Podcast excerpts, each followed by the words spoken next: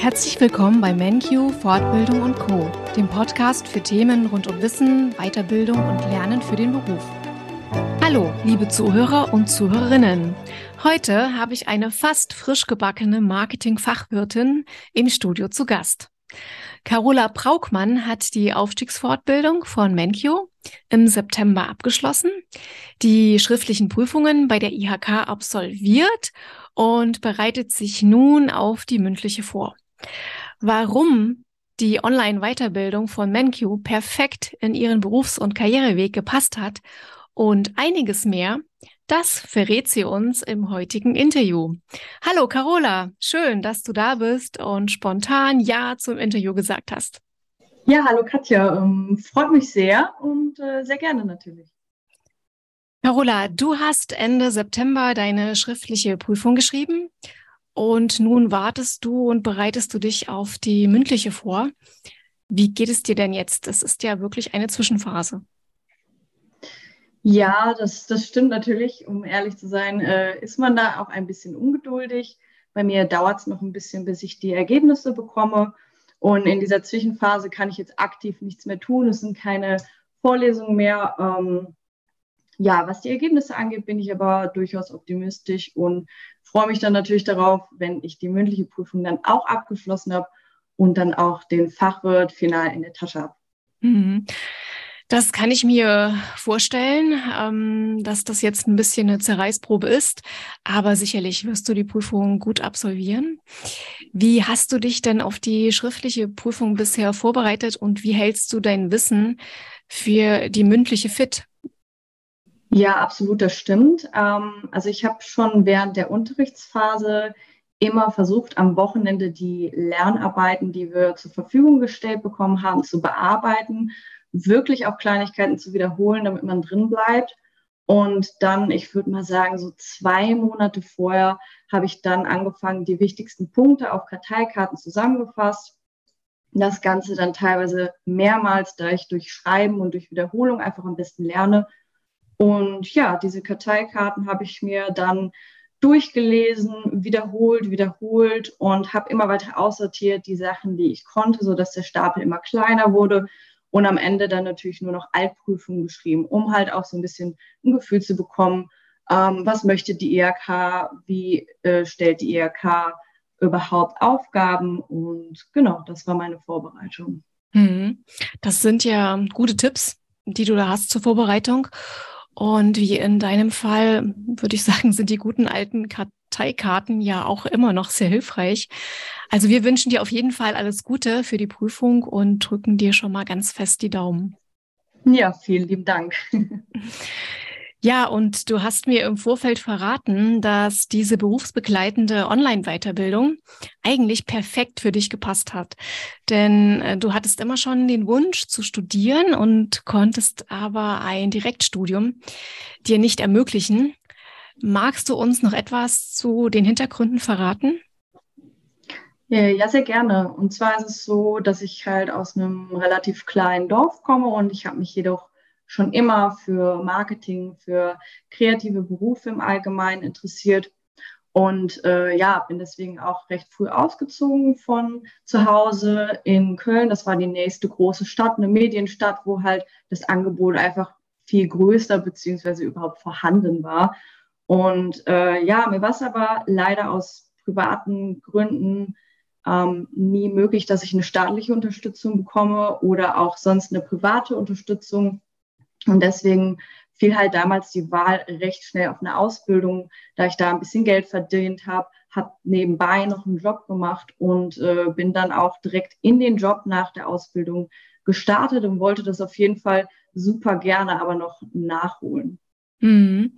Und wie du mir verraten hattest, ähm, ja, du hattest ja auch eigentlich schon eine Präsenz-Weiterbildung in, in Köln angefangen äh, oder gebucht die dann aber Corona-bedingt ausgefallen ist, oder? Ja, genau, das war sehr schade, weil dadurch habe ich halt ein ganzes Jahr verloren. Ähm, ich hatte mich davor informiert und leider kam diese Absage auch sehr, sehr kurzfristig. Das heißt, ich hatte gar nicht mehr die Möglichkeit, mich da für eine Alternative zu entscheiden. Und ähm, ja, das war für mich im Endeffekt auch ein weiterer Grund nochmal, mich für ManQ zu entscheiden im nächsten Jahr, weil ich wusste, okay, hier wird mir das auf jeden Fall äh, nicht passieren und ja, wer weiß, vielleicht sollte es auch einfach so sein, weil ähm, ja, jetzt mit dem Modell von ManQ konnte ich auf jeden Fall meine Freizeit viel besser nutzen und war auch deutlich flexibler. Mhm. Ja, ähm, da war die Möglichkeit, bei ManQ eine Online-Aufstiegsfortbildung zu starten, dann ja wirklich perfekt. Ähm, du hättest ja aber auch ein Fernstudium absolvieren können. Warum hast du dich dagegen entschieden? Ich habe es am Anfang auch in Betracht gezogen und mich informiert. Mhm. Ähm, allerdings war mir beim Fernstudium alles so ein bisschen zu weit weg, so ein bisschen zu unpersönlich. Und ich hätte da halt auch sehr, sehr viel Eigendisziplin gebraucht, um wirklich mir ganz alleine die Sachen dann beizubringen und auch am Ball zu bleiben. Und ich glaube, wenn ich so eine fixe Verpflichtung habe in der Woche, was ich ja dann hatte mit dem Webinartermin, man hatte immer einen Ansprechpartner, man hatte wie eine eigene Klasse, sage ich jetzt mal, mit den anderen Mitschülerinnen. Und ähm, ja, das hat dem Ganzen dann noch so ein bisschen mehr Verbindlichkeit gegeben. Und deswegen habe ich da auch nur recht wenig Webinartermine verpasst und bin halt stetig am Ball geblieben. Ähm, man konnte sich dann mit den Mitlernenden noch austauschen. Das war für mich in dem Falle sehr viel hilfreicher. Hm. Und jetzt nach dem Kurs wurden deine Erwartungen erfüllt?